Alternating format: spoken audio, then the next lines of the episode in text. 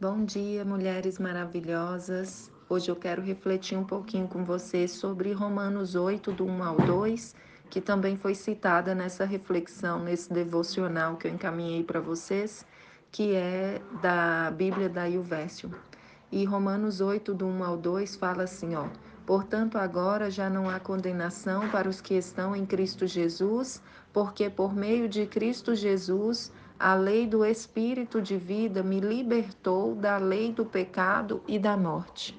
Essa passagem eu gosto muito dela e eu tenho refletido bastante sobre ela ultimamente, a respeito dessa vitória, dessa autoridade que foi restituída a nós, filhos de Deus, a partir do momento que Jesus Cristo, ele morreu e ressuscitou naquela cruz lá no Calvário. Nós sabemos que Deus criou o ser humano para dominar, para governar, para reinar, digamos assim, aqui na terra, para ser aqui na terra uma extensão do que era no céu, para que fosse feito aqui na, na terra a vontade de Deus, assim como é feita no céu.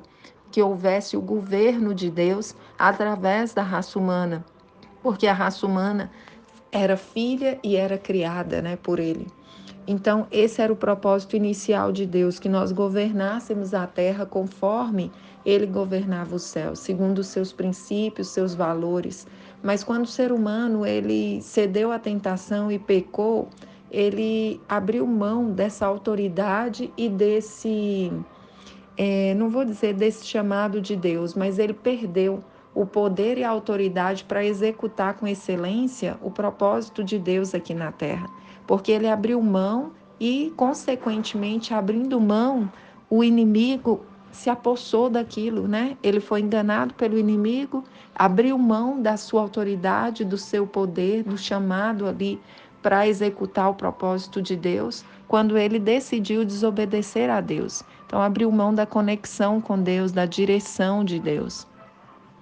E aí, é, com essa atitude do ser humano por muitos e muitos anos, né? desde quando aconteceu a queda de Adão e Eva, até quando Jesus Cristo morreu e ressuscitou ali na cruz do Calvário, né? É, o, o, ser humano ele ficou perdido, ele ficou escravizado, ele ficou escravo da lei do pecado. Então, diversas situações vieram acontecendo, situações ruins, é, um pecado sobre o outro, a necessidade de se traçar leis, né, de se colocar leis, definir leis para controlar a humanidade, para que a própria humanidade não se autodestruísse, né, é, num mar de pecados, num mar de escravidão do pecado, até que Jesus Cristo veio e ele nos mostrou tudo isso através das suas ministrações, ele nos, digamos assim, ele nos explicou, nos permitiu enxergar além do que estava diante dos nossos olhos, que era o que? Uma humanidade fraca que se afastou de Deus e que, consequentemente, não tinha condições em si mesma de resistir ao pecado. Então, dependia do sacrifício de um animal, dependia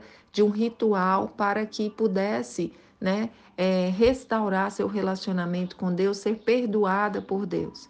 Mas aí vem Jesus, que era o Cordeiro vivo, que era é, é, o único, né, o unigênito do Pai, ele era o único filho, ele era o primogênito do Pai, e ele vem e faz esse sacrifício é, eterno, esse sacrifício suficiente para que a raça humana não tivesse mais que continuar fazendo essa representação através dos animais.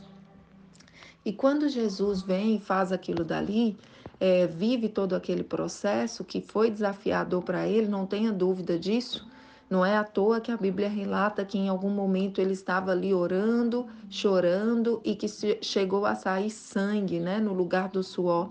Então foi bem desafiador para ele, porque ele tinha natureza humana né, também. Então, é, quando Jesus vive todo aquele processo, ele resgata novamente a autoridade que o ser humano entregou a Satanás. É, então, ali Jesus resgatou e devolveu ao ser humano a possibilidade, a força, a autoridade para resistir ao pecado, para vencer o pecado, como ele foi exemplo de vitória sobre o pecado.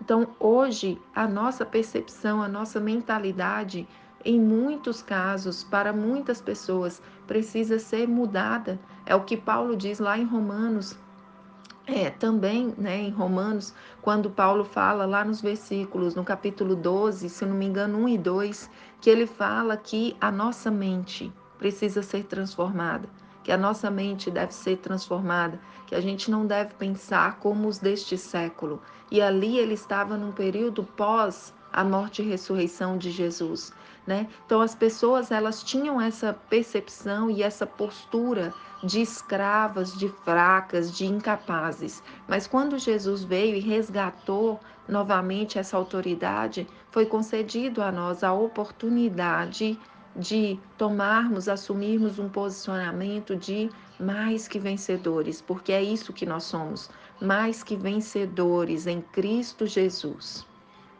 Então, como mais que vencedores em Cristo Jesus, a postura muda totalmente. Nós saímos de uma postura de nos sentirmos incapazes de resistir ao pecado e assumimos uma postura de vencedoras, uma postura de quem consegue colocar uma meta, colocar um alvo, principalmente na vida espiritual, e consegue vivenciar isso, consegue colocar em prática. Sabe? A maneira como nós nos vemos a força com que nós nos vemos, a capacidade com que nós nos vemos. Isso faz muita diferença nos resultados que nós vamos ter, nas ações que nós vamos ter. E as nossas ações vão gerar nossos resultados. Então pense um pouco sobre isso, qual a percepção que você tem tido sobre a sua capacidade de vencer a tentação, de resistir ao pecado, qual a percepção que você tem tido sobre a sua capacidade de ir além, de conquistar o que você quer conquistar, de alcançar o que você quer alcançar. Porque Deus, ele é por nós. Se nós estamos em Cristo, ele é por nós. Ele é a força que nos move, ele é a força que nos leva além. Ele é a força que nos garante a vitória. É dele e é nele que nós esperamos para que o nome dele seja glorificado através das nossas vidas, nós dependemos da manifestação, sim, do poder dele. Mas essa manifestação já foi feita desde o Calvário. A questão é tomarmos posse, assumirmos a postura, tomarmos mesmo o posicionamento de filhos amados de Deus.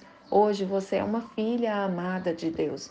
Você não é apenas uma serva de Deus. Você não é apenas é, um ser humano comum. Não. A partir do momento que você confessou a Cristo como Senhor e Salvador de sua vida, você é alguém diferente, sim. Você é alguém especial, sim. Você é uma filha amada de Deus que tem um direcionamento, um chamado dele. Para quê? Para ser luz, para levar a luz, para atrair as pessoas para a presença dele, para ajudar as pessoas a irem além, a avançar. Então, tome posse do seu posicionamento segundo o que a Bíblia diz a seu respeito. Assuma a identidade que Cristo resgatou para você e mude a sua mentalidade. Não aceite ser uma vítima das situações, não aceite ser uma vítima das circunstâncias. Se posicione. Que Deus abençoe sua vida que você tenha aí uma terça-feira maravilhosa para a glória do Senhor.